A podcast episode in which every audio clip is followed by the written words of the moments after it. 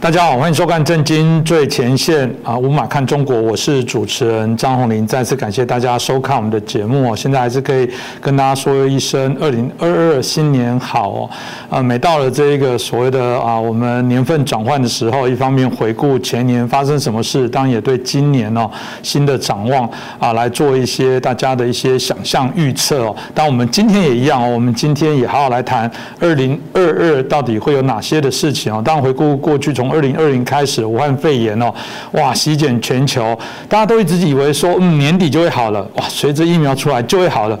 没想到这个一直到去年二零二一年又不断的有变种的一个病毒的状况，所以以至于到今年年初哦啊，大家都受到影响。你看我们现在还是戴口罩，表示台湾的疫情又起哦。那大家又开始规定啊，这个我们录影的时候必须要戴口罩，主要是这个原因啊。所以当然一方面我们都还是希望大家平安的度过农历年，过个好年哦。那我们也趁今天这个节目哦，我们好好来回顾一下啊，整个二零二一啊的一些发生的变化。到二零二二到底会怎么走？那当然，在过去一年，包含在经济、生活各方面都受到许多的影响哦。当经济要看哪个面向，有些国家严重的通膨，有的呃这个数字又非常的亮眼的成长。有人说哇，这是去年报复性的一个消费。但不管怎么样，我觉得我们今天可以好好来了解一下。那我们今天很开心邀请到透视中国的啊高级研究员，也是台大政治系的荣誉教授明居正老师哦，来帮我们好好来解盘一下二零二二会怎么走。明老师你。你好，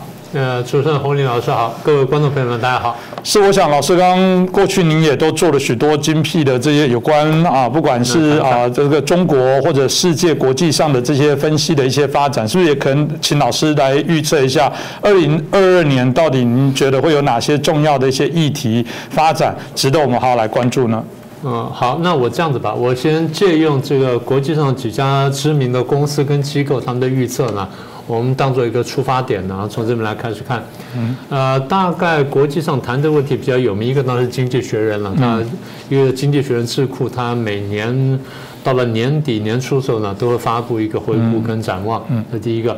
第二是一个在美国的很有名的一个叫做欧亚集团，它其实是一个大概成立到现在二十几年的一个政治风险咨询公司。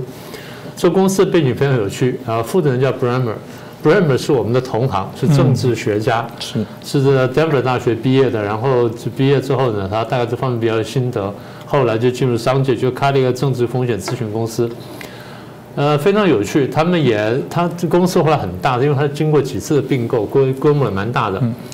就找了很多这些学者、专家们们，包括一些我熟识的一些老朋友，就美国学者老朋友，最后也投身进去，做这个风险分析。所以他们每年也做。呃，回头看会当然就是有些对，有些不对，但是，呃，有些对的部分，重要部分呢，还是很值得参考的。嗯，好，我就先谈欧亚报告哈，就欧亚集团的报告。欧亚集团呢，对于这个今年呢，就二零二二年，他做了这个十十大这个世界趋势展望或风险展望。第一名的一般人都猜不到，他说什么呢？他说中国大陆的对武汉肺炎，他们叫新冠肺炎呢，清零政策。嗯，他说清零政策是一个风险。这跟我们一般印象是完全不符合的嘛？大家说清零嘛，你清到没有了，不是应该很安全吗？他不是这样的。这个欧亚公司经过这个很多专家分析和讨论之后，他们得到结论是讲说，他们虽然采取清零政策，但是不会有效，他不会清零成功。但是虽然清零不成功，但他们会继续坚持，而这个坚持本身呢会出问题。嗯，那说为什么会呢？大家想想看，他们是一个美国公司，那他们对欧美情况比较熟。所以他们看见欧美的政策什么呢？与病毒共存。嗯，那轻症呢？那你拿药回家去休养。是，但是我不不对你什么做什么特别限制。重症到一定程度呢，我收进医院里面来，然后隔离管制呢。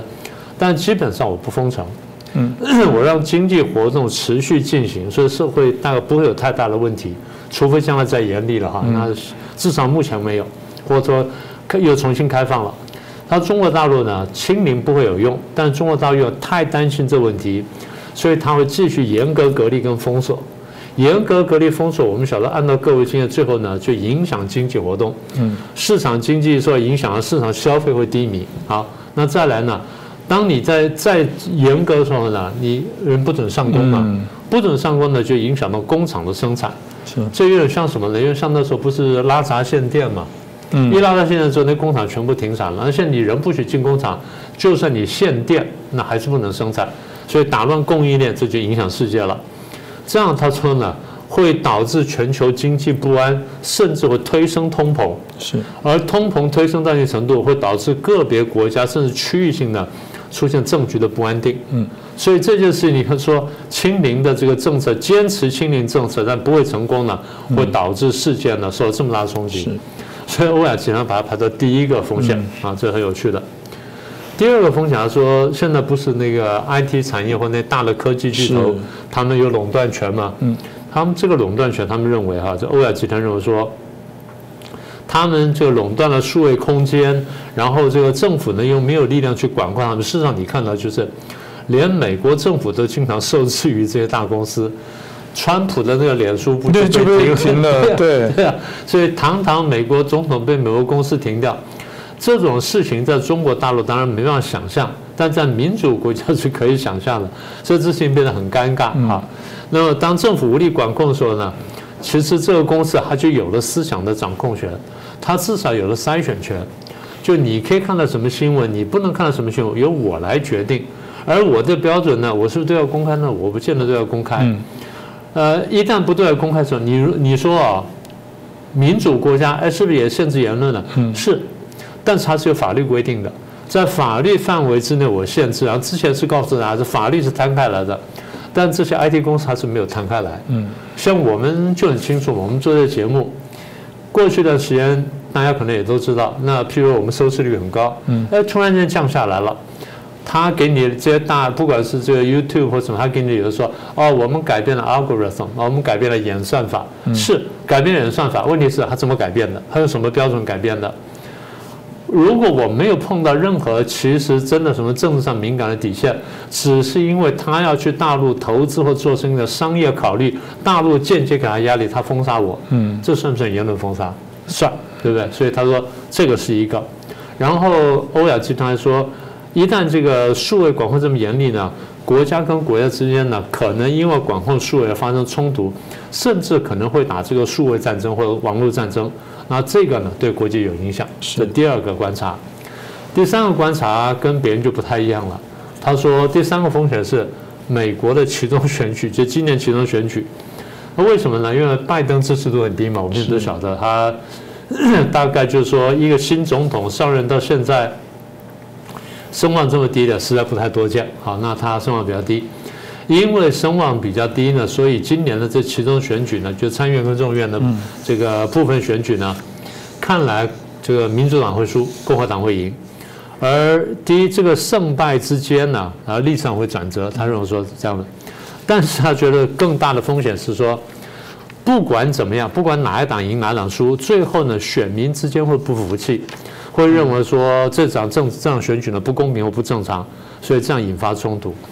那么这个是这个欧亚集团看见了大概三个比较重要的今年的风险。是，那当然大家就很好奇，老师刚刚提到的，就基本上如果参考另外一个很重要的经济学人智库的部分，大家就很好奇，那经济学人智库跟欧亚集团他们的状况预测一样吗？呃，其实是有相当程度的不一样。有一小部分重合，这非常奇怪。我本来预测就是说，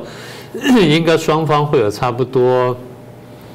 如果没没有百分之五十，应该有百分之四十重合，他们比这还低一点点。啊，这有点有点我有点惊讶。他们看见第一个大问题是中美关系，呃，这个看法我是同意的哈。他们说美中关系可能会恶化，呃，他们是这样看的。当然，他比较着重经济，因为我们说经济学人智库嘛。嗯他们看见的这个比较大的问题是，美国跟中共呢现在进入到这个战略上的对抗，嗯，然后在争夺全球的影响力。那拜登这边呢，看起来这一年来的作为是希望说，能够说服呢以西方国家为主的这些集团或国家呢。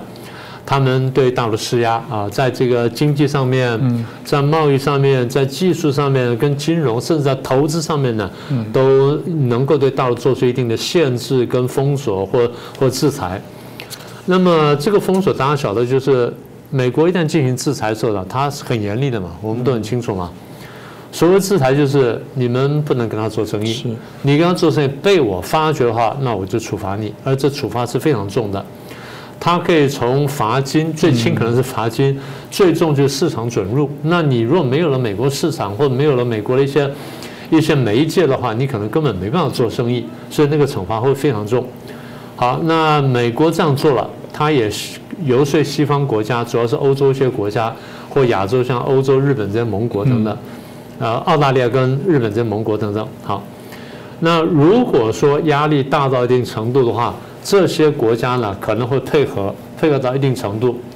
那甚至就是在这些国家公登记的公司跟集团什么等等呢，他们也必须这个遵守美国的法令，因为否则我刚讲到那个。后果会非常严厉。好，那么这么一来就变成说，好，那美国制裁有一些就不能过去了。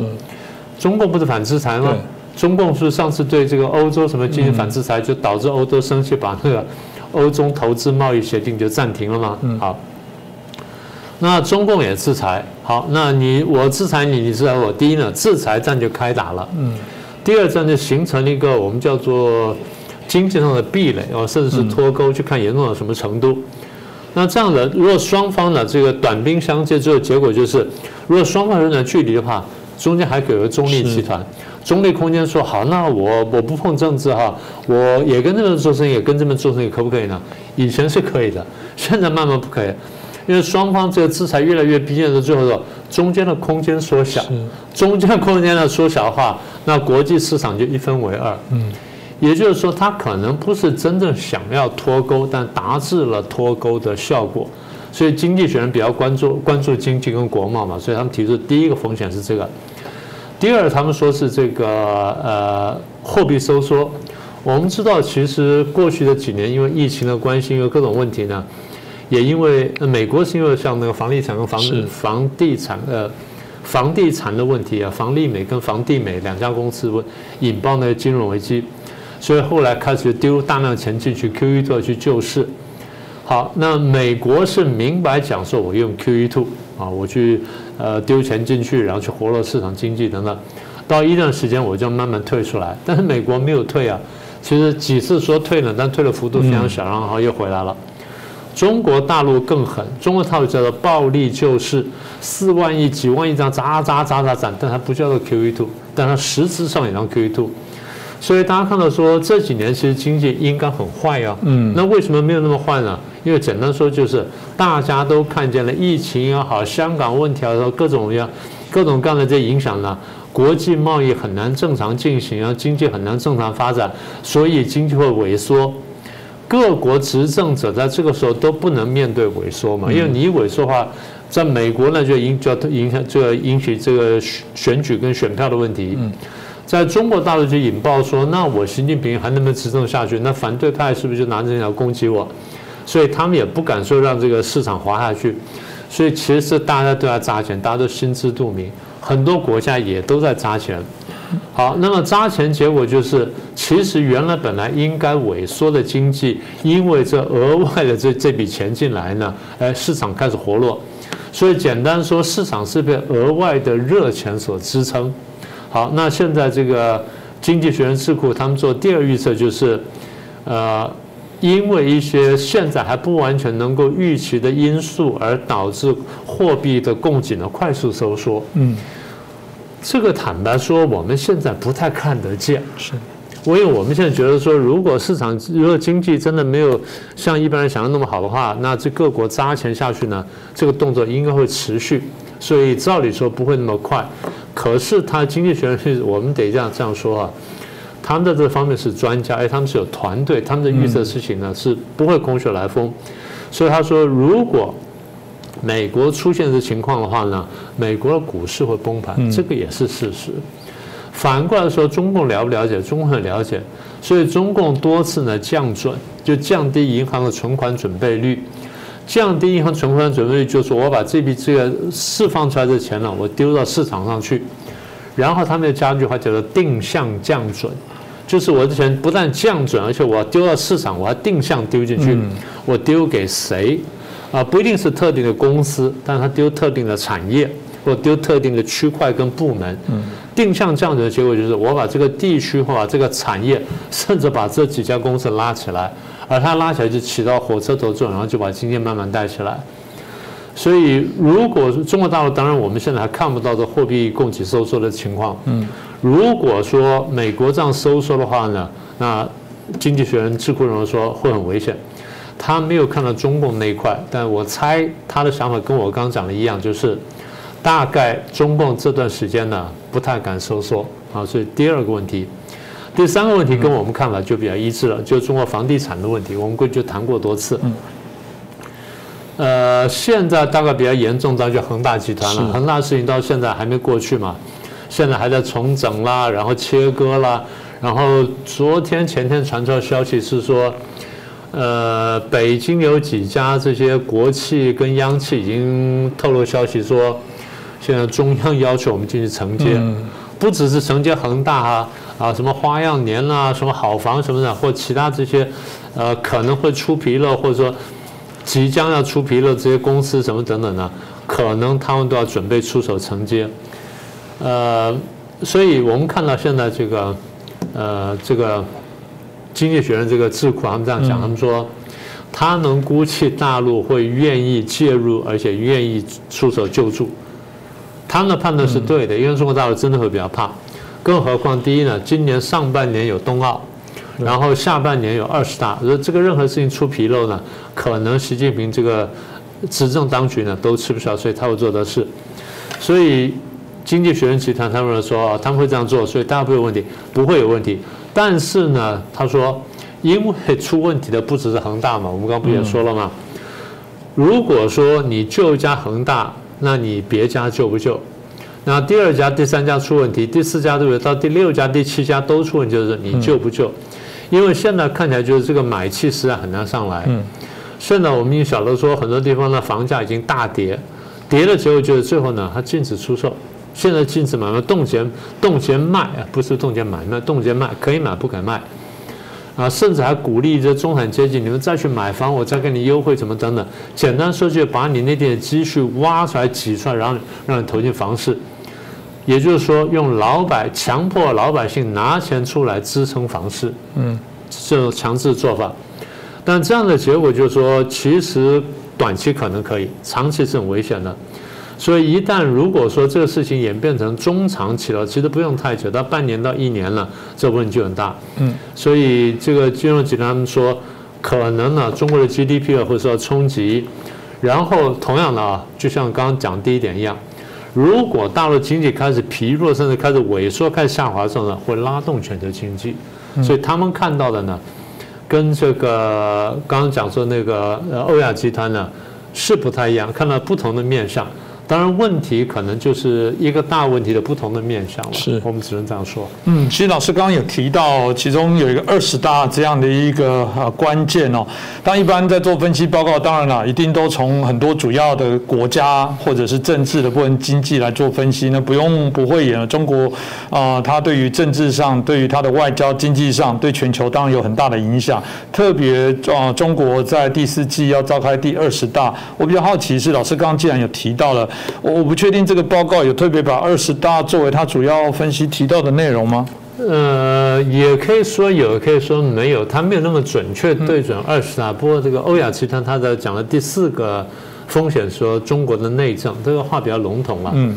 他提到说，就今年了，二零二二年后半年，中国大陆呢，这个呃，习近平会迎来第三个任期。然后他说，对习政权现在没有看到什么任何。挑战能够能够抗衡他，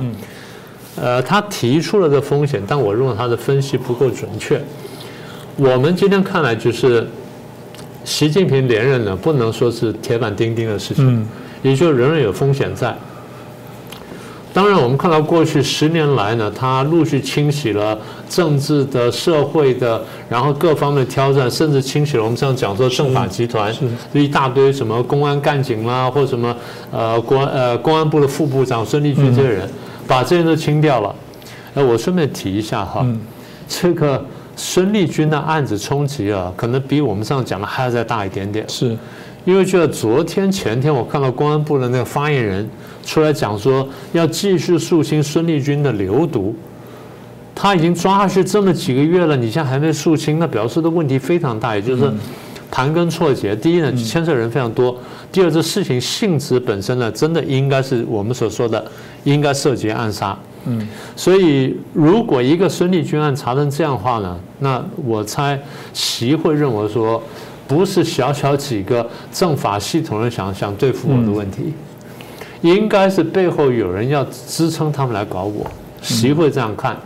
所以他才说清洗流毒呢。我猜就不只是公安系统了，呃，政法系统应该还涉及其他的。所以这样回过来头来讲，我就认为说，欧亚集团对这事情判断呢比较单纯，它比较薄了一点点，因为它是一个涉及面很大的东西。嗯，他还认为说他的第三任期会没有问题，没有人跟他抗衡。现在不是说你表面上可以看见一个人可以抗衡的问题，不是这个问题，而是说他的权力巩固不巩固？因为反对派会先把他推倒再说，然后再想办法推一个人上来。嗯。他跟西方的逻辑就是哦，有一个民主党、共和党各推一个人，双方对打啊，这第一种。第二种就是民主党里面可能两三人对打，共和党里面两三人对打，所以他必须看见有一个对打的人出来，他的就是会有挑战。大陆不是这样的，大陆的政治很阴柔、很隐秘的，很多时候是你晓得有人在打，你晓得有人被打，你晓得谁被打，但你不晓得谁打他。嗯，包括被打的人，他都不很确定说谁在打我。他晓得我有人在打我，因为各种讯息出来啊！你看这个人要暗杀，这个人要放毒，然后这个人在报上讲了什么话，这个人又弄了什么动作，又把钱跑出去了，然后这有一些串联。哎，我晓得有人在搞鬼。哎，对我看了这些人了，但这些人呢层次太低，绝对不是他主谋。嗯，一定背后有人在搞事儿。像中共看香港。他不认为说街头那些人呢是真正主谋者，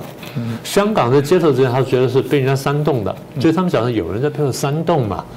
他当然他不好讲说啊有国内的某些派系在香港煽动反对我习近平的这个作为，他不会这样讲，他是外部势力，啊他说什么和平演变啦，搞颜色革命等等，他把这些习惯推到外国去，因为他不愿意承认承认党内的斗争这么激烈。但是我们晓得，党内斗争的确这么激烈。党内斗争还不是说只是关起门在家里斗，他利用各种机会，用各种事件，甚至运用各国势力，用到台海的问题，都把它搞大之后呢，搞到你习近平非插手不可。最后搞了什么呢？失手玩面粉，你怎么弄弄不干净？好了，那这样等到你要弄的时候，人家打你，哎，我就完成目标了。所以我常讲说，香港动乱呢，不一定是香港本身动乱。啊，台海呢发生紧张不一定是台海紧张，南海你跟美国冲突也不完全是跟美国冲突，而是反习派的挑起各种事情要借刀杀人，目的不是解决南海问题，也不是解决这个台湾问题，也不是解决香港问题。当然，习派可能会顺手想解决这些问题，因为解决这问题之后，让你没有事，没有理由再来挑事端。嗯，但是。对反西派来说，我不是要解决台湾，我也不是要解决南海，也不是要解决香港，我是拿这些东西做球，然后把你打下去。所以我觉得说，欧美这些这些公司也好，这些机构也好，看的问题呢，看得浅了。我认为这个才是一个很大问题，这可能。即便不是第一的问题的话，至少是排在很前面的问题。我会这样看。是这个，大概值得我们持续来关注，因为真的，我们的节目一直到年底前，一定都有非常多啊议题突发的事件啊，我想都会让我们啊必须啊来面对它，去了解哦。那当然，回到这份啊这两份报告，当然就国家了，一个是美国，一个是英国。然后某种程度，英美本来就对于世界上有重要的影响，有他们的国际的视野，所以呃，我也很好奇哦，有关国际啊，就普遍我们在谈。国际相关的一些问题，这两份报告有提到吗？我当然有了，但因为就刚就像你说了吧，一份是英国，一份是美国，所以他们的国际事务，尤其是欧洲事务呢，或相关事务，他们当然会比较在意。比如说欧亚集团谈的第五个问题呢，就是俄罗斯。嗯，那俄罗斯会引起关注，不用讲了。俄罗斯跟乌克兰的关系，俄罗斯现在跟这哈萨克的关系，大家都引起大家的注意，所以他谈的第五个是这个。欧亚报告谈的第六个是伊朗，他认为说伊朗的核计划跟西方会冲突等等。第七个比较有趣，他说现在各国不在推那零排放吗？啊，零碳排放吗？然后但是各国现在能源又紧张，所以这个东西会有冲突。是，这个其实坦白说，你说很急迫，我倒看不出来。但是长期来说，对于地球暖化或空气污染什么等等，这个当然是蛮直接的。这个我想是同意的。第八点就是什么世界力量的空白地带，就有的地方呢三不管，然后大家啊想介入不介入，像非洲啊或拉丁美洲一些地方，这个他们列出来，我觉得倒是比较小。第九个比较有趣啊，他说我们刚不是讲到跨国企业吗？跨国企业在有些地方投资的时候呢，他原来只是说我以利润着眼，嗯，比如说我投资这个呃中南半岛，我投资哪里，投资新疆，投资哪里。呃，结果出了问题，出了哪边出问题呢？跟西方社会的主流价值观发生冲突。嗯，最经典案例就我们讲过的那个新疆问题嘛。是。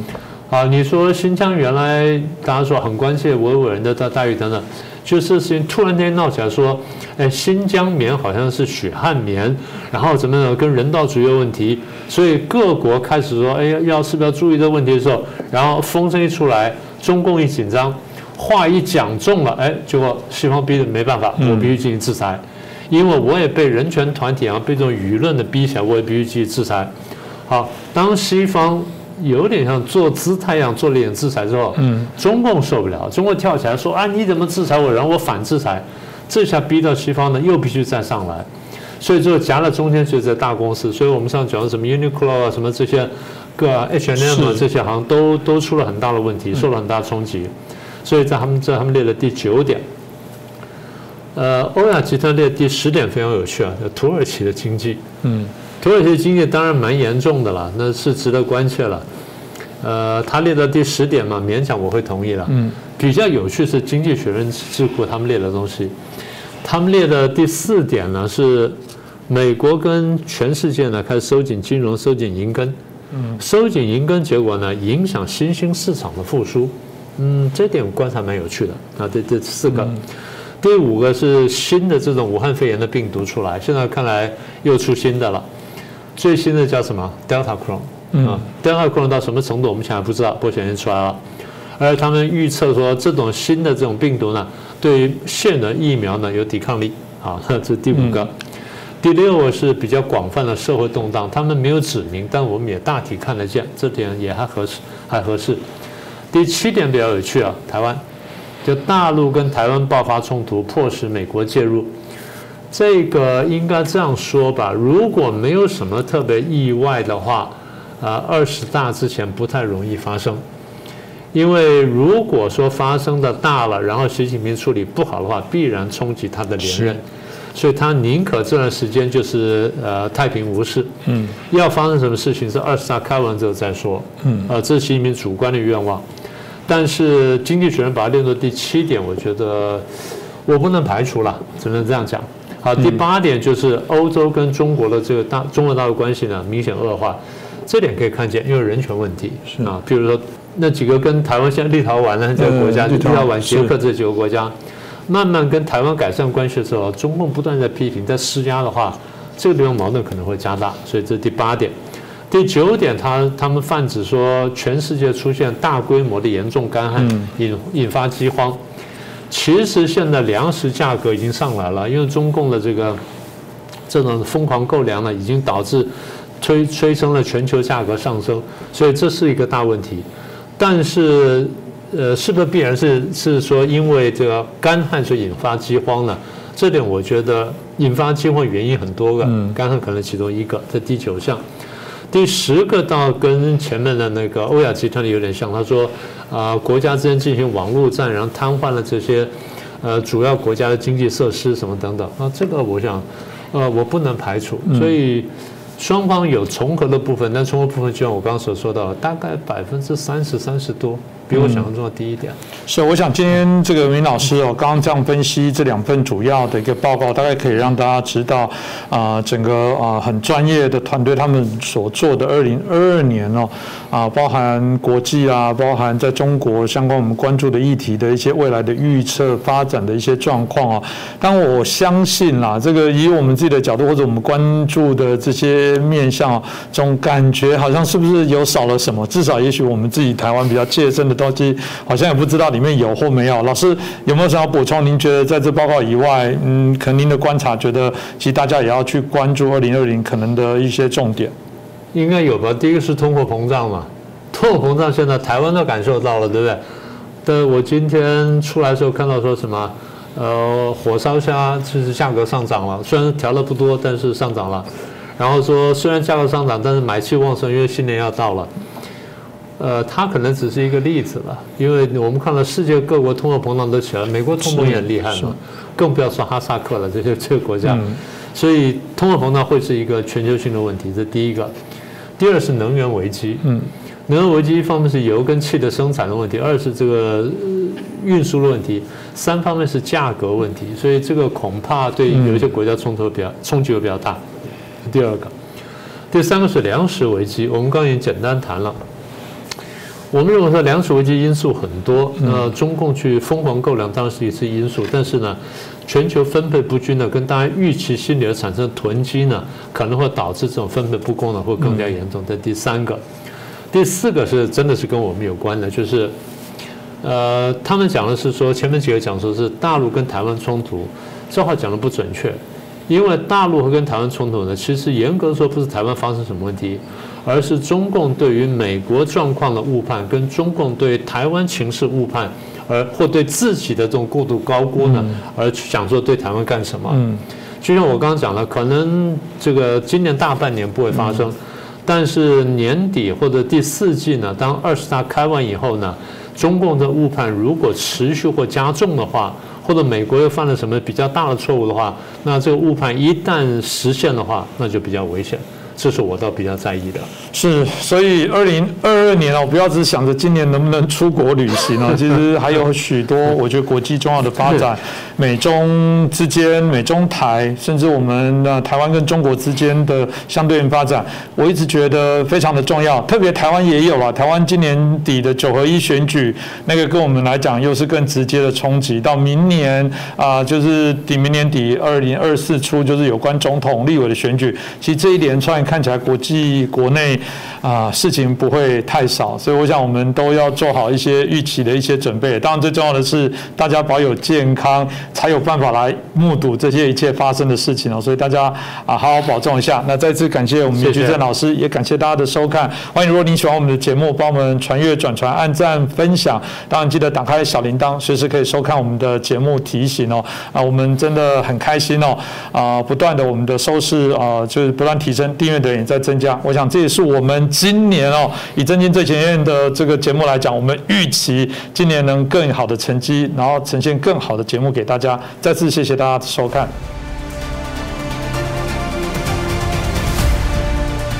各位震惊最前线的好朋友们，我是主持人张宏林，欢迎订阅我们的频道，也记得打开小铃铛，掌握最新节目通知，让精彩评论不错过。更欢迎留言转传影片。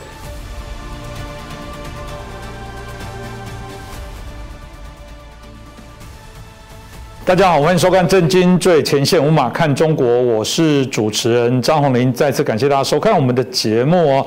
呃，中共总书记习近平在二零二二年下了第一号的军委令哦，那这个是很惯常他会去做的事情哦。当然就是下达这个中共人民解放军哦，这开始要啊这个整军训练啊做准备哦。当主要的目的当然是希望在今年的二十大可以如期的顺利举行。当然也对于所谓的他的这个中共解放军的许多的一些喊话跟期许哦。那当然大家对于呃。今年的虽然说啊，往常历年一开始都会有这样的一个啊宣布的军委令，大家就很好奇，这跟过往到底有没有什么样的一些不同哦？啊，这个引起大家许多揣测。当然，在这过程当中啊，我们看到了这个栗战书哦，有一段时间消失了，大家都很好奇啊，到底发生了什么事情哦？因为毕竟栗战书一直以来是习近平非常重要的这个得力的助手，有人甚至说是心腹哦。那我们看到了。习近平对于这一次的这个所谓的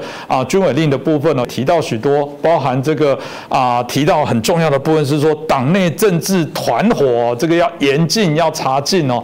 嗯，让我们不禁的好奇哦，是不是有什么样的一些变化？内部是不是有哪些的一些压力？是不是习近平在今年二十大之前啊，还会有许多不平静的事情发生呢？我想我们今天节目好好来探讨一下。那我们很开心邀请到啊台湾智库的咨询委员赵国成老师，王毅兄、明杰兄，各位观众朋友，大家好。接着我们啊邀请军事专家吴明杰老师。主持人大家好。首先我想我们请教一下国珍老师哦，其实除了我们一开始谈到这个习近平在二零二二的第一号这个啊军委令以外哦，啊我们有看到栗战书露面哦，可是在今年一月多的时候，突然一月初把栗战书设为这个禁收词哦，大家知道一旦变成禁收词，一定是出了什么事情，哎，我们也搞不懂，因为栗战书毕竟还是我们讲习近平在九年这个掌权以来非常重要的啊伙伴哦，甚至心腹哦，虽然后来力量在出现了，但是各方的揣测就不断哦，所以有人就说这个习近平是不是进入到像毛泽东晚年的时候，开始身边的人都不信任了，一个一个要开始清算，或者没有我们想太多，太会联想了。这个郭章老师你怎么看呢？第一个栗战书有一段时间没出现，这的确引起许多人的这个猜测哈。不过在一月十一号哈，这个党校的一个呃干部训练的这个开幕式里面哈，栗战书还是跟着习近平还有其他政治局常委一起出现，而且坐在习近平的右边，嗯，啊，所以感觉上来讲，应该啊他的地位暂时是没有什么问题了。这个。不过呢，感感觉上也有评论认为说他的这这个看起来哈，好像健康状况不是很好，毕竟他也有点年纪了哈。所以呢，我想这个以他们这种年纪来讲话，身体健康状况有一些状况哦，其实也不是太令人惊讶的事情了哈。啊，这跟权力斗争当然不一定有关，但也未必是无关。为什么我会这样说呢？因为啊，啊他的健康状况这个其实哈。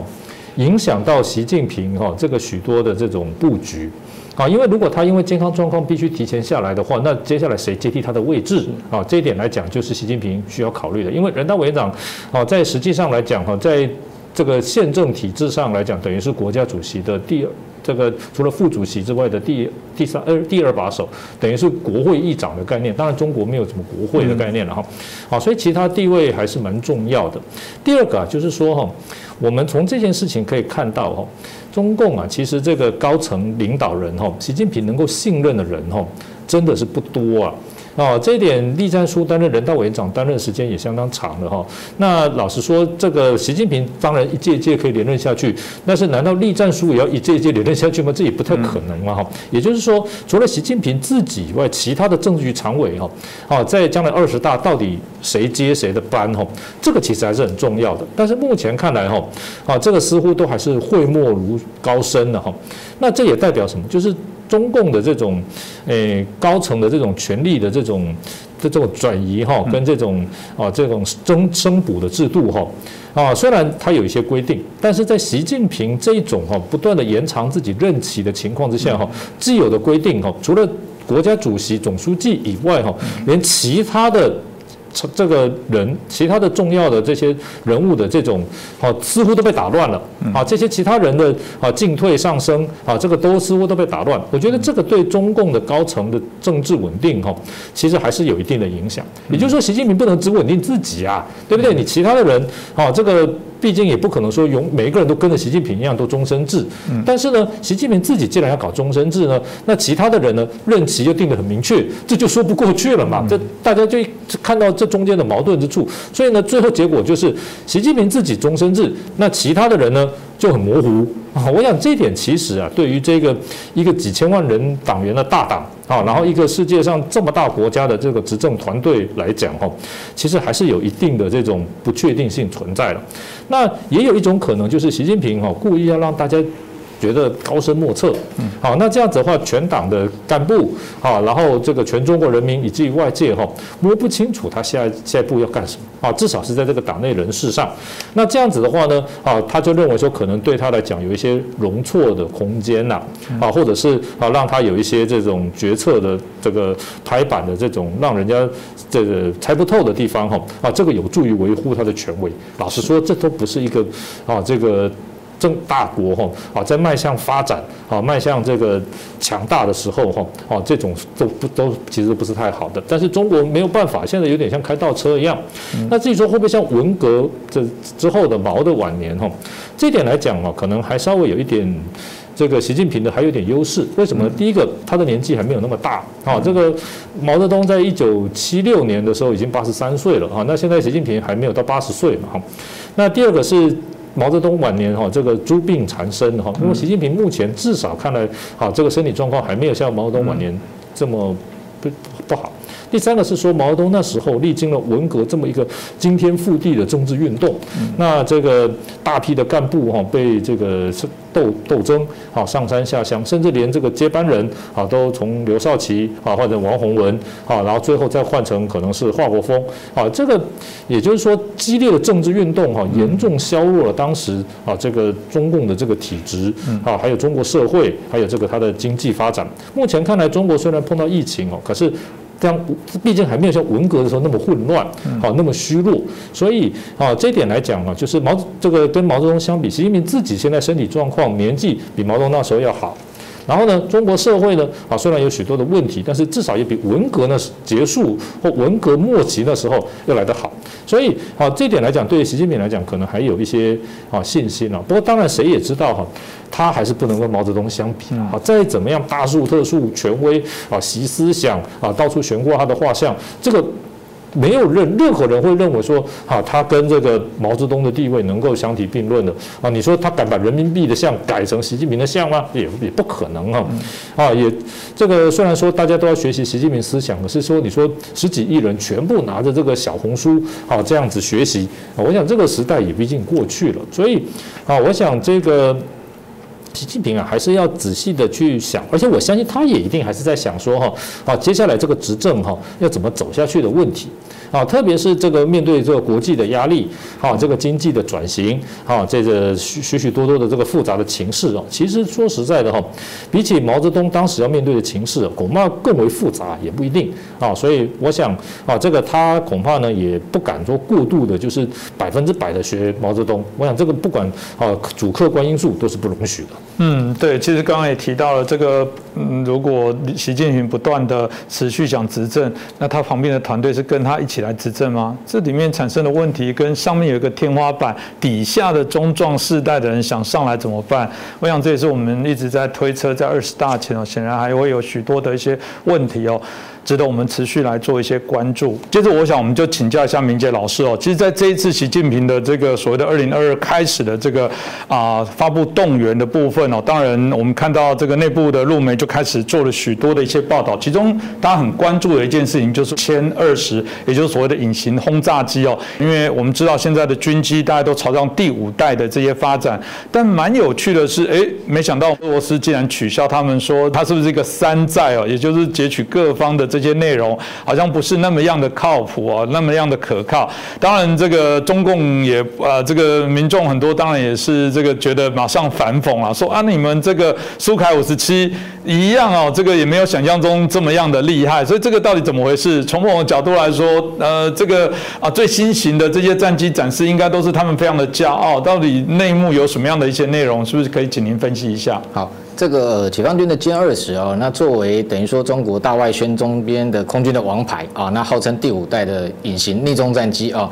那实际的性能如何？我们基本上啊，从几个角度来解析一下啊。那歼二十到现在到底有没有量产，其实还是个谜啊。那已经好多年前，每一年中共的媒体都宣称说歼二十已经量产啊，那但是实际上数量到现在。有几架，中共的官媒号称说有已经有多达一百五十架啊。不过这样的一个数据，我们从来没看过有这么多的数量啊。因为到目前为止公开的画面来说哦，呃，以这个去年哦，中共七一党庆哦，曾经对外展示就是一次十五架歼二十同框。那那时候外界也问过这个歼二零的总工程师说，到底歼二十量产了没？数量有多少？他说虽然天上只有看到十五架，但是地上一大堆哦。当然这样的说法，其实外界还是质疑为什么。地上一大堆，为什么不飞到天上去啊？让大家都瞧一瞧。所以现在是不是真的有一百五十架的数量啊？这个的确是一个很大的问号哦。那我比较相信日本的这一个相关的情报讯息啊。那日本的这一个国防白皮书哦，它的这一个对解放军军机的数量啊，它可以公布到个位数，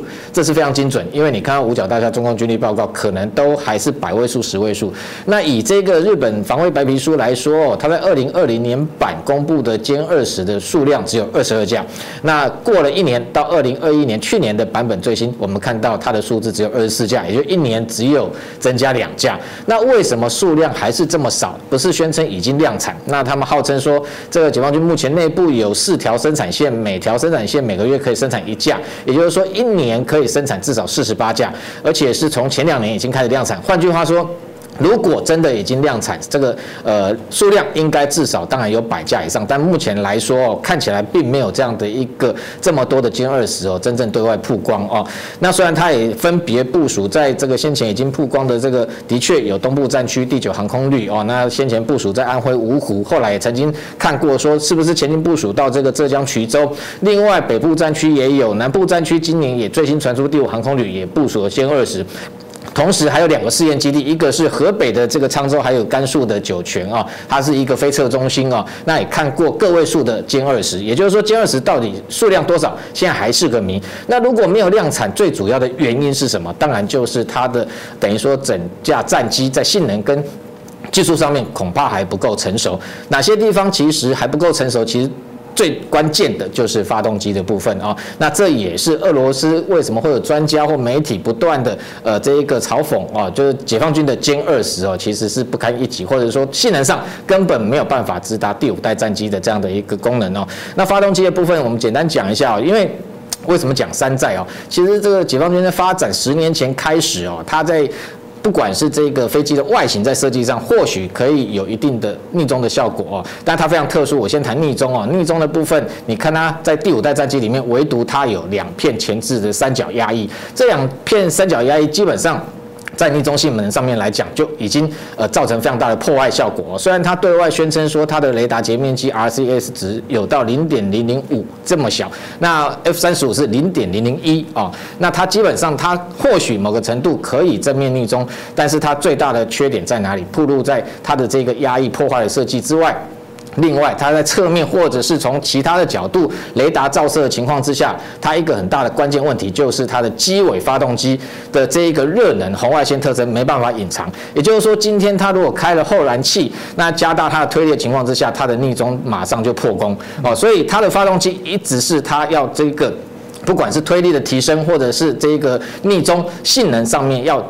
改进的部分，那第一个就是说歼二十当初研发，它是先采用这个俄罗斯哦 AL 三十一这样的一个发动机。那这样的发动机基本上，呃，过去沿用在这个苏凯二七哦，它的推力其实不大，大概十二点七吨哦。那接下来它因为推力不足，所以某个程度它也没办法进行超音速飞行啊，呃，飞行飞行，就是超音速飞行的时候，它的逆中性能就会这个遭到破坏。所以它进一步不断的在进行它国产的研制，所谓太行发动机哦，就是涡扇十 W 十 WS 十，本来第一代呃其实推力也没有增加多少，那一直到第二代，现在号称应该有到达十四或十五万呃十四或十五吨这样的推力。那更重要是说，它去年二零二一年哦，它对外曝光就是 W 十 W 十十 B 哦这样的一个。新的发动机哦，它发这个发现外界发现说它的这个机尾的部分呈现锯齿状，这锯齿状的开合等于说意思说它已经变成呃拥有这一个呃向量推力的能力，也就是这个 TVC 向量发动机的一个装配已经啊似乎已经成熟。那它的一个推力，外界曾经宣称说可能可以提升到十七吨，但是如果这样的一个说法成立的话，基本上他就没有必要一直希望向俄罗斯寻购推力更好的这个叫这个 A L 四十一 F 啊，那这一型发动机呃先前其实装备在苏凯三十五战机上面，所以你也可以看到它因为发动机的技术一直没办法克服哦，所以它借由跟俄罗斯采购二十四架苏凯三十五。然后企图想要拿到之后，同样的再去逆向工程，再去把它解构，然后进一步去发展它自己的这个呃太阳发动机哦。不过很可惜的是，当初传出来说俄罗斯早就知道它有这个计谋哦，因为太多过去出售给他的技术都被他拿来仿造、拿来国造，所以这一次这个俄罗斯出售给他的这一个苏改三十五发动机，听说很多关键技术都被锁死哦。所以在这种情况之下。变成解放军要回过头来，必须自己去开发。他们现在号称哦，呃，可能下一代能够这个推力到达十七吨，甚至有十九吨这样的一个能力的涡扇十五。那涡扇十五每一年都有媒体说，今年已经成熟，即将要装备在歼二十上面。那未来会有歼二十 B 或歼二十 C 这样的构型。那它的推力如果能够到达这一个程度的话，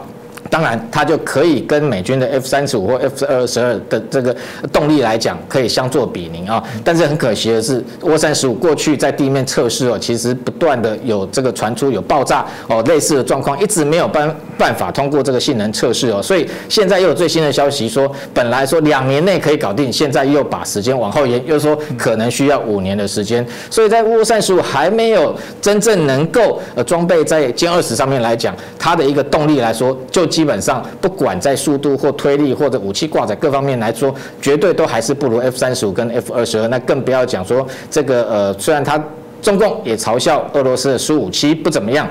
那实际上，这个苏凯五十七哦，它装备的就是 A L 四十一 F 哦，F 万型。那虽然它的推力可能目前来讲可能只有十五吨，但未来它第二代的发动机也要提升到十八吨。再怎么来说，都比解放军自己研发的涡扇十这样的发动机还要来得强哦。所以发动机的部分基本上来说，解放军是没有资格嘲笑俄罗斯，特别是他还是一直想尽办法要从俄罗斯采购呃推力更好的发动机。但是基本上俄罗斯也知道中国的轨迹。所以完全啊，这个全面的这个禁止类似的技术外泄啊。那发动机的部分。当然影响到一架战机各方面的性能啊。那你看到苏五七哦，它装配这个有这个向量发动机的情况之下，它还可以做这种落叶飘哦这样的一个动作。基本上歼二十是没办法做类似的动作，所以动力来说，歼二十其实就落人家一大截。那量产的数量，不要我刚刚讲说，可能日本的情资最正确。目前来讲，二十四架，你看到 F 三十五从开发到现在到二零二一年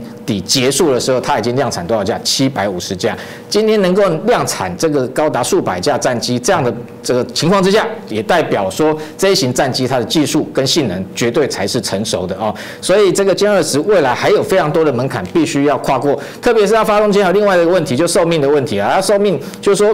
它的这一个呃。发动机的这个叶片哦，它的一个质量哦，可能不足以哦，可以承受更高的转速，还有更高的高温。特别是说，有时候这一个发动机它高温会高达两千度以上哦。如果它没有这个能耐，能够打造发动机的情况之下，未来歼二十要性能提升，其实都还有非常大的一个距离。那当然，它发动机的寿命哦，如果以 F 二十二。它的一个发动机来讲，F 一一九的发动机，它的寿命可以到八千小时哦。那像这一个中共自己做的这一个涡扇十，它的发动机基本上寿命只有一千五百小时哦。那如果未来它要进一步，就算涡扇十五哦成功研发哦，能够装备在这个歼二十上面，还有一个重大的缺点就是它的油耗非常的大哦，它会比现有的发动机增加百分之二十五的油耗。也就是说，原本它预期的作战。的巡航的这个距离可以到一千六百公里，但是换了涡扇十五之后，一下子缩回去只剩一千公里哦。那这样的一个作战的距离，等于说其实跟现在的歼十 C 也没有差太多。那再将它强调逆中的功能，我们看到它的一个逆中战机的火力全部是隐藏在它这个机腹这些弹仓里头。那不要说火力哦，其实火力上面来讲也是远不如这个美军的 F 三十五或 F 二十，因为特别是 F 二十二，它可以挂六枚的 AIM 一二零中程空对空飞弹，两枚 AIM 九 X 短程空对空飞弹。但是我们看到先前歼二十对外曝光的时候，弹仓一打开只能挂载四枚的霹雳十五中程飞弹，那另外还有两枚的霹雳十短程飞弹。更重要是它没有设置机炮，也就是说今天就算是你是逆中战机的情况之下。遭遇到就算是四代战机哦，你的缠斗能力不足、动力不足的情况之下，其实你连机炮都没有设置，非常有可能反而会被四代战机给击落哦。那当然还有很重要，就是说它的航电系统哦，这也就是外界最质疑它山寨 F 三十五的地方哦。因为航电系统，外界其实过去拍到 F 歼二十的照片，可以看到它机身外面哦，座舱下面其实也有一套呃，看起来像是美军 F 三十五的 EODAS 这套系统，机头下方也有 EOTS。这两套系统是做什么？它主要是透过红外线的感测哦，那等于说可以做到战机周边所有的环境跟敌情威胁。更重要的是，它能够。这个呃，等于说，因为命中战机最主要是逃避雷达波的侦测。那现在新的技术用这个 IRST 就红外线感测的情况之下，你可以譬如说歼二十最大的一个缺点就是它的机尾的部分，发动机没有办法掩盖它的一个红外线特征情况之下，这个透过 IRST 这种红外线就可以感测出、侦测出这样的一个战机存在。那特别还有飞机在这个空中飞行的时候，蒙皮跟空气的摩擦也会产生高温，这些都会可以透过这一套系统去感测。所以现在这一套系统，外界其实美国的这个华盛顿时报早就有这一个质疑，说完全是山寨美军的这个 F 三十五哦。那如果要以跟这个苏凯五十七来比哦，苏凯五七，我觉得它最大的问题是说。目前因为俄罗斯的国防预算哦，基本上钱不够，所以先前本来哦，这个先打造两架原型机，然后后来俄罗斯本来它的长期规划要买一百五十架，但后来又缩编只剩五十五架，目前来讲只交了十二架啊，所以以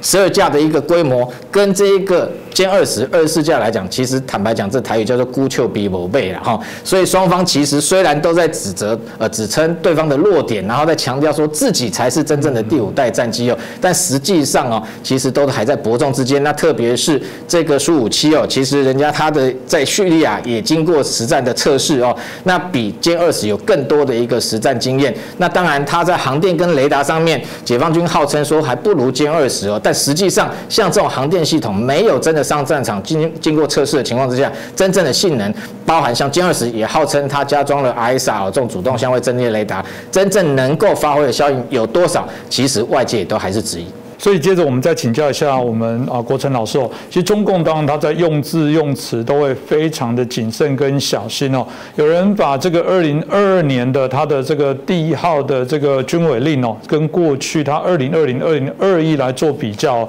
有人说法是说过往对于这个军方的要求当然都是对外啊，但是说这一次这样说法，把里面的这些内容哦，感觉有点也提醒军队要开始对中国内部哦，哦这是不是？一个重要的转向，也代表又是大家在预测的是，呃，内部可能不是非常的稳定，所以习近平啊，作为一个军委司令，要提醒他的这个啊军方哦，要啊效忠啊习近平哦，是吗？是这样的一个改变吗？老师从这一个二零二二年的第一号的这个军委令，到底可以看出过跟过往有什么不同？有没有什么样的一些意涵呢？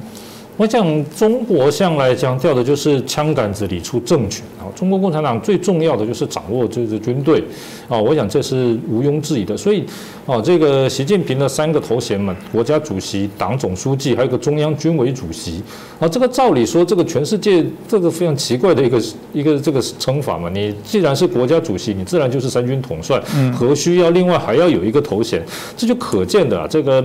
中共啊，对于这种军事的掌握哈，这种对。这种武力的沉迷啊，啊，到了一个前所未有的这种高度，那这是必然的。啊，但是呢，哦，我们可以看到这个习近平上来之后哈，其实呢，他最不放心的可能也就是人民解放军了。所以啊，他把这个七大战区改为这个。这七大军区改为战区，啊，然后呢，又把许许多多的这些老部队、老番号，好，这个在啊，这个从这个一九四九年之后，哈，甚至在林彪事件之后，毛泽东都没有改的，都都这么改了，好，这个军队的结构，哈，好，可以说进行了一个非常大的调整，远大于哈这个地方的党政架构，可见呢，他对于这个啊军事来讲，哈，还是不太放心的。你把那些旧的番号取消掉了，好，旧的这个架构取消掉了，其实就是。斩断了这个军中这个啊上下老干部啊老老部下啊老长官之间的联系，至少斩断一部分啊。这个其实呢。重点还是担心啊，这个是不是会起来反对他？因为呢，如果你单纯的强化战力，好，你就投资在这个啊军事建设啊、武器装备啊，啊，就像刚才明杰兄讲的，你说这个逆中战机啦，好，这些新式武器啦、航母啦，你搞这个没有问题嘛？可是你现在连改到那个连怎么呃部队的架构，好，这个部队的番号啊，这个统统都在改，好，那显然呢就不纯然是增加战力好这样子的目的，而是有更深层的这个维稳的因素在，这个维。稳不是说用解放军去维社会的稳这么简单，而是维解放军自己内部的稳。我想这个是习近平的一个重点了哈。那啊，目前看起来呢，当然这个他抓这个军事哈是抓得很牢了。那抓军事抓得很牢，老实说哈，这个很多人一直在强调，就是说，哎，这个人民解放军的这个实力不断的强化，哦，会不会用武力来解决台湾问题？老实说啊，啊，这个。如果站在习近平对这个解放军的基本的这种这个逻辑上来看哈，就会知道说哈，好这个。派军攻台哈，这个绝对不会是他最重要的啊这个整军或者是目的啊。这个因为呢，现在如果你派军攻台，再怎么样哈，也不可能是习近平亲自实施军队的指挥嘛啊，他不可能实际上下来啊这个指挥啊这个陆军、海军、空军啊二这个火箭军，他不可能的。所以呢，换句话说，你攻台哈，纵使他是最高统帅啊，这个这个要不要开战啊，是由他拍板。但是呢，许许多多实际上指挥作战啊，这个部队啊，还是要靠啊职业的军人。也就是说啊，你现在如果攻台，好，那这个解放军里面哈，好这个军队的力量、军队的声音，好，特别是习近平不一定能够掌握的这种专业的这种声音，好会上升。好，这个老实说，其实未必好对习近平掌军是件好事，因为你现在如果打仗，啊，当然是要打赢嘛，对不对？那打输的不用讲，没有人希望打输的。可是打赢了之后哈，这个这个谁是这个功臣啊？好，谁是这个办立大功的这个将领哦？那老实说，这个人将来会不会有这个伟大不掉的情况，成为新的民族英雄？啊，挑战到这个党的这个高度哈？其实说老实话，长年以来哈，中共在讨论武力解决台湾问题的时候哈，一直有这样子类似的设想。好，这个设想当然不见于任何的这个正式的文件，但是呢，好这个。毛泽东呢，其实当年呢就啊一直在想说，这个派陈毅、三野啊解放台湾。可是三野部队呢，好在这个华东一带集结之后哈，陈毅调中央服务了啊，就是说这个他就是一直后来担任副总理，好主管这个外交部分哈，好就没有实际再回到解放军。意思就是说，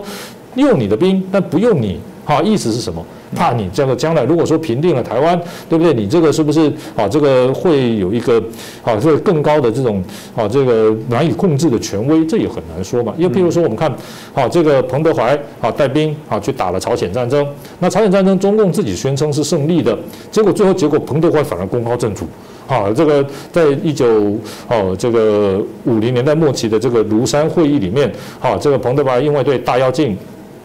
啊，这个有意见，写了万言书给毛泽东被整肃。啊，这个我想对中共党史稍微有点了解的朋友都很熟悉嘛。但是呢，彭德怀为什么会被整肃？哈，都不完全是因为他对大跃进有意见，而是呢，他身为国防部长，你对于这个大跃进这个经济政策有意见，这个就被毛泽东认为哈，你是违反了党指挥枪好的这个基本原则了。那。其他的人呢，对党指挥枪这个原则哈有意见，挑战一下，或许可能还好。问题是你彭德怀哈是志愿军总司令哈，是当时这个大树特树的英雄人物，东方战神，你有意见，哎，这个非同小可，跟其他的人是不一样的。所以呢，后来聂荣臻就跟他说，你这个发表这个万言书哈，总的来看不是这么简单，这个性问题的性质不一样，你是挑战了这个党指挥枪的这个基本原则了，啊，那。这个不只是单纯的你对这个问题有意见，而是挑战党指挥枪的原则。你是军人啊，然后又是这种立了大功的军人，你对这个党的中央的经济政策有意见，这跟其他人有意见是不一样的啊。所以后来这个彭德怀就被整入，这个其实跟这个其实是有相当大的关系。那啊，所以呢，目前看起来，也就是说哈，习近平啊掌握这个军对军队的控制哈，对内还是强调稳定打，因为你能掌军。啊，当然能够。稳定打啊，里面有什么任何的派系啊，要挑战他，当然现在我认为可能性很低很低。但是任何人有什么不满，我只要军队在我手里，党内就保证没有人敢乱说乱动。那我掌握军队，老实讲，整个中国社会也没有人敢乱说乱动。这一点其实是比要平定台湾来的更加的重要。当然，我们也啊不能否认哈，现在这个这个中共呢，在这个军事上的这种加强啊啊这种速度啊，可以说是越来越快啊，各种先进武器。啊，像譬如说刚才讲到这个 M 歼二十啊，这个数量啊，数量虽然当然现在还是几二十多架了啊，啊还是多少架，这个它当然也没有个确定的数字，但是呢，我们也可以肯定的说哈，你说要达到一百架、一百五十架哈，也只是时间问题。他们是不在乎这个，好这个经费的投入的，因为他没有国会，没有民意，啊，这方面来讲，他一定，好这个优先投入。我想，好，所以将来我们看到任何数据说有了一百架、两百架、三百架，还是什么武器有什么，我认为都不奇怪。好，重点是中国内部的政治结构哈，决定了，好军队呢对内还是重于对外。好，这一点是一个永恒的前提。好，那如果说呢，哈，它的军事力量发展到了啊，这个能够快速压倒台湾的这种防卫，好，压倒台湾的抵抗，然后呢，在美国能够调集足够的兵力，好，前来干预之前，就把台湾问题解决了。那这个是他这个也是一个重要的目标了。啊，因为中共呢，他自己认为哈，这个攻台军力哈越大，那么。美国呢需要调来协防台湾的军力，当然也越大，嗯，那这是一定的嘛。那美国要调来越大的军力，需要的时间当然越久。所以换句话说呢，哈，这一点来讲，其实他们认为哈，长长期发展对他们是北京是有利的，因为呢，他不断的强化了军力，啊，强化他的军力呢，好，那这个压倒台湾抵抗的时间呢，相对来讲就越短嘛，哈。然后呢，你这个美国要调来的时间，相对来讲又越长。好，所以呢，好，这个就形成一个像我们在股股票市场讲到的死亡交叉嘛，就是。倘若呢，他的军力发展到说能压倒台湾抵抗的时间在啊两周内、三周内，然后他有这么大的军力呢，美国要调集足够军力过来啊，可能也要三周、四周以上啊，甚至更长的时间，因为美国呢还需要通过国会啊，还需要有这个一定的政治程序啊，国内也不可能没有经过一定的政治讨论，啊就出动这个大量的军队啊，因为美国是民主国家嘛哈，所以呢，在这个情况下，中国就认为说，哎，这个可能就是武力犯台的机会，啊就来了。那如果说他有这样子的军事优势的话，哈，那让台湾这边呢失败主义、投降主义先出来，好，那这个更加速了啊，他这个接收台湾的时间，好，所以我认为其实啊，他发展军事力量哈，啊，这个还是有他一定的这种这种积极性的，因为啊，一方面来讲哈，可以这个啊这个威吓其他的国家，另外一方面呢，也是对他所谓的解决台湾问题哈制造有利的条件。啊，那这个如果说呢，真的必须要这个这个用武力这个统一台湾的话呢，啊，他认为军事力量还是最重要，因为他从来也没有假定美国完全不会介入，也就是说，美国如果介入的话呢，怎么样跟美国大打一仗？那当然。这个中共也是朝这个方向在准备中，那当然准备的程度到底怎么样？好，老实说啊，战争的结果哈是没有人能够事先百分之百预料到的。美国这么强大去打反恐战争，他大概也没有预料到后来是会那个样子。所以，啊，这一点来讲，因为充满了许多的不确定性，所以呢，对中共来讲呢，啊，这个军事呢还是建设，但是就是备而不用啊。这个啊，在在这个备而不用的过程当中呢，啊，你军事的投入、军事的建设，显然啊就。不能让这个好这个投入跟建设哈变成让军队做大，好威胁党威胁习近平的统治，好这点来讲，先可以说就是一个习近平的难点。你要投资好，你要这个让军队强大，但是呢又不能让军队做大，好强大但不做大。好，我想这一点其实是啊，这个习近平的一个很大的挑战。嗯，这也许是不是一开始他说我命令要把他的主体性啊，他的权威性再做一个更明确的界定？我想值得后续来做观察。就我想再请教一下明杰老师哦，因为我想台海的这些热点啊，在全世界都很关注哦。过去许多的一些报道，甚至都提到台海都是有可能在地球会发生战端的一个地方哦。最近美国有个商业内幕的一个啊刊物哦。呃，就提到了一个呃，解放军如果攻台哦，可能会啊预测他会用哪些方式哦。特别这些啊，这个学者专家提到说，空军的投放一些伞兵啊、特种部队登陆到台湾，他们预计二十四小时之内可能就有十万的大军会进入到台湾。他提醒说，这才是台湾要注意的问题，而且他认为中共对于台湾所有的这些啊，包含地形地貌、所有的军事的掌握都非常的清楚了啊，加上台湾内部啊。认为这个不够，这个有警觉哦。他说这才是会造成啊台湾重大伤害的部分。嗯，真的吗？台湾有这么不堪一击？这个中共可以如入无人之境，快速的就投放十万到台湾吗？明杰老师你怎么看呢？我想，不管是中国内部或者其实国际上很多的学术研究哦，在做这个公台想定的时候哦，呃，比较片面、单方面在凸显解放军的兵力的强大啊。那在等公台过程中，这些所谓的呃，不管是参数设定或想定来讲，看起来怎么好像是在攻占一个无人岛啊？那应该把台湾的防御，包含像反舰、制海这些或者防空哦、制空这些能力，其实应该都要评估进去哦。那当然，呃，美国海军战争学院这一位叫。Golden 呃 Stain，他写的这篇文章哦，我想当然也是在提醒说，中国的确对台湾存在一定程度的军事威胁，而且呃，我想他要凸显的是说，不要只看到表象式的哦，就是说国际新闻上面比较会报道的，包含这种大型的海上的载台，包含像辽宁号哦，那在过去来讲，穿出宫古海峡在绕台，那甚至包含像过去呃零七五的两栖突击舰，那首艘是部署在这个海南岛，第二艘哦，这广西号，那最近听说已经成军，然后部署在东部战区，那看起来好像是在对台啊进行相关的两栖突击的演习。那当然呃，去年这个下半年，解放军不断的播放台海的这一个等于说夺战的画面，那不断释放它这一个换装的零五式的两栖突击坦克啊，那这些画面当然可能会成为国际媒体的焦点。那他这篇文章主要在提醒说，其实真正对台湾有威胁的，恐怕呃是从空中来的这些空降特战兵力哦。那他认为必须要以这个为重点。不过我认为，我先从一个源头讲起哦。我们在看待中国的这一个军事威胁哦，基本上我觉得本质先认清的部分就是第一个，我认为这个军事的力量哦，传统上来讲就是中共对内跟对外斗争的工具。那文斗的时候，它的作用是什么？就是包含像我们看到的大外宣也好，强化它内部的民族主义。那更重要是说，他要用讲难听叫做恐吓，讲好听叫威责。那对美国华府的这这一个政府做这个等于说呃贺阻他，然后避免他对台湾的这个相关的事务进行介入。那对台湾来讲，那最简单的叫做以武逼统啊。那真正的这个是属于文斗的部分，真正的是不是会动用会上场，属于武斗的部分。过去来讲，我反而认为他并没有真的认真在准备，但是在二零二零年之后。过去两年来讲，我认为他的确有开始有这样的想法，慢慢也在思考说，如果我真的要武斗，真的要武力犯台的时候，这些装备能不能派上用场？好，那从这一个论点的角度，我们去思考他的一个兵力部署或对台的这些军演的状况。呃，过去来说，的确，辽宁号这种大型的这个航母载台，我们都知道它跟美军的尼米兹号，更不要讲说。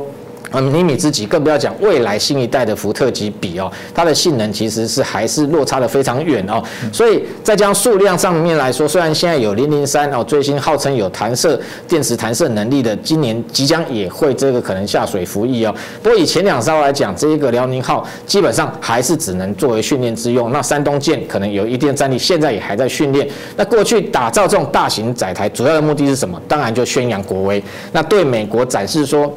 今天过去美军传统以航母打击群哦，那来这一个支援台海的这样的作战模式，可能会被它隔绝在外哦，这才是它真正的目的。那透过这种大型航母来绕台，当然目的就是要恐吓台湾的一个民心哦。那还有包含像这个持续的攻击绕台也是一样。那两栖突击舰的确相对于来讲，它在实物上面来说，的确在对台湾进行两栖登陆作战攻击上面来讲，其实这也是仿照美军的这些过去，包含像现有的黄蜂级跟最新的美国级。啊，它都是等于说透过这个呃直升机的空中逼力快快速能够这一个进行抢滩立体登陆。那当初打造这样零七五的突击舰，我们知道它目前来讲也没有进一步说要打造更多的数量，目前来说就是三艘。你今天去设想，如果今天。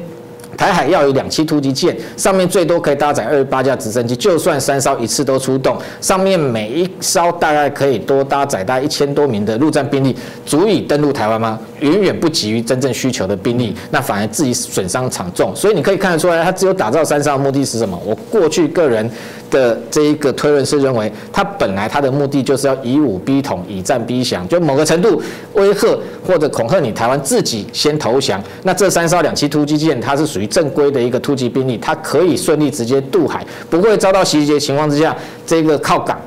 直接行政下线，然后这些兵力。包含像重装备都可以运上岸，这种情况之下，他的目的是要来接收台湾，所以他打的如意算盘当然是不占多台哦。那真正如果要打大规模的两栖兵力，三艘两栖突击舰怎么会足够哦？那包含像再加上他其他还有这个八艘的零七一也好，或者是二三十艘更小型的零七二哦，这些两栖载具完全不足以搭载他海上呃的整个兵力来渡海哦。那所以为什么这一个美国海军战争学院的教授他提醒说，空降特战？的确有一定程度的可能性，而且他讲到说台海两这个两岸之间最近的距离大概就一百六十公里，那这么短的距离的情况之下，从海上来速度缓慢，那对外曝光的那根本这零五式的这个两栖突击车还要透过这个两栖突击舰搭载到近岸才能释放，然后速度非常缓慢，也是这个高度可能遭到攻击的目标，所以他警告说。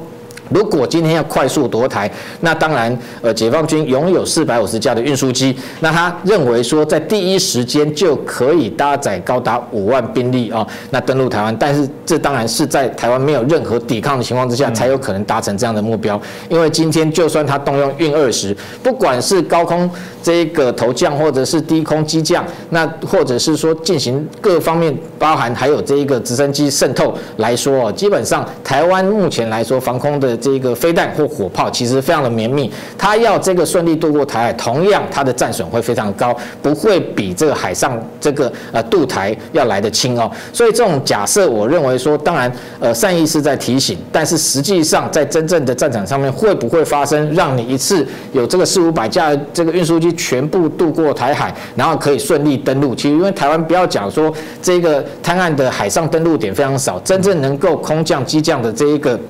呃，位置也非常呃也不多，所以这种情况之下，其实那些也都早已是国军守卫的重点啊。这种情况之下，你说要真的能够顺利一下一举，然后拿下台湾，我觉得也是太过天真啊。所以整体上面来说，我们在看哦，解放军这些不管是海上的兵力、空中兵力，其实我觉得台湾的军方应该都是有料敌从宽、御敌从严。所以为什么除了大批采购反舰飞弹啊，或者是自己我们自己国造的熊二、熊三超音速反舰飞弹也好，美制的鱼叉，不管是是建设，或者是像现在有暗制型，那还有包含像 F 十六 V 可以挂载的这个空射型，各方面的反舰飞弹，未来会超过一千两百枚以上。但专门用来这个对抗它的这一个渡海的海上兵力，那空中来说，其实台湾也没有任何。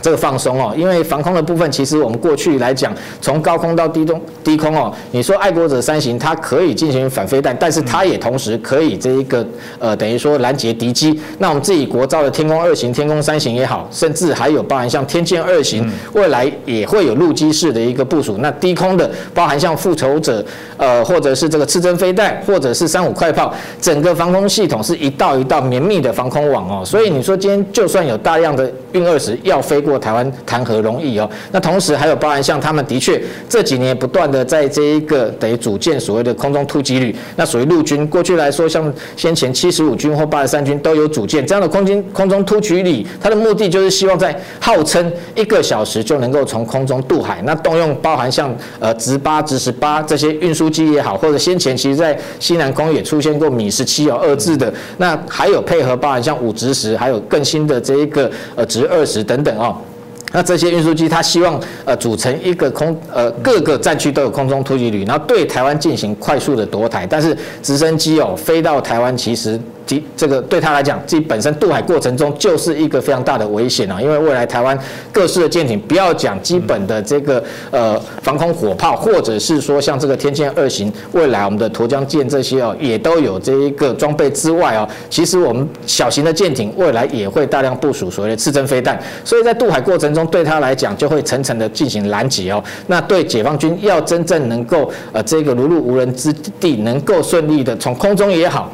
哦高空跳伞也好，或者是海上渗透，其实哦都是一个非常大的一个这个威胁哦跟困难。那当然我们还是要小心的。呃，他这篇文章中间有提到，就是说他的这个空。空降特种部队啊，或者是从海上也有可能派特种部队啊，直接渗透来台湾。也就是其实他先制的第五纵队，的确这个是台湾自己内部必须要小心，因为这些第五纵队在扮演角色哦。我认为除了在这一个他真正大规模袭击台湾之前，可能对于台湾的重要关键基础设施会可能会先进行破坏或扰乱社会秩序。更重要的是，这些人可能在台湾已经熟门熟路哦，会为这些可能这一个在火炮拦截之下有。残余的一些兵力，真正登陆台湾的这些部队啊，进行这个引入跟带入的这样的一个动作，所以这个部分我觉得反而台湾是自己必须要先做好预防的部分。那至于整体上来讲，我觉得目前来说，习近平对台看起来还是以先以这一个呃不战夺台这样的一个策略啊在推动跟进行啊。那真正的你说会动会不会动用到武力？我认为目前来讲，北京应该还是有非常多呃认为说高风险跟困难的地方哦。所以这个部分，我认为台湾自己做好防卫跟新防的部分哦，我觉得相对来讲非常重要。是，我觉得通过今天的这些节目，大家应该可以知道，过往在台湾内部还是一直在谈到说要亲中啊，要和中啊，你不要挑衅，所有的事情啊，都是因为我们台湾主张什么东西而让中共啊才要这个做军事的威胁。呃，如果你是我们真的很忠实的观众，应该知道不会的。哪怕你标榜中华民国一样，就说基本上台湾对他来讲就是眼中钉。所以刚刚啊，我们两位老师所提到啊，许多对台湾的渗透，我觉得是没有办法去轻忽的。那当然好处是因为这些报道可以让台湾高度被关注。这些啊，对于呃自由民主价值共同的这些国家或人民来讲，他了解之后，他会对他的政府进行一些影响。当然对台湾身在啊，就是当下。下的部分，我们呃必须真的必须要更有警觉了。台湾的问题一直都是敌我不分的问题。如果我们没有办法了解谁才是这个真正的所谓的敌人啊，谁只是竞争的对手，我觉得我们没有办法形成这些共识，没有办法团结向心的话，我觉得这对我们的影响还是会非常大。所以我想啊，透过我们这个在农历年前这样的节目，我们呃之前也呃私下跟老师谈到，过往也有过在春节，春节大家也很担心会不会有一些突发的一些状况，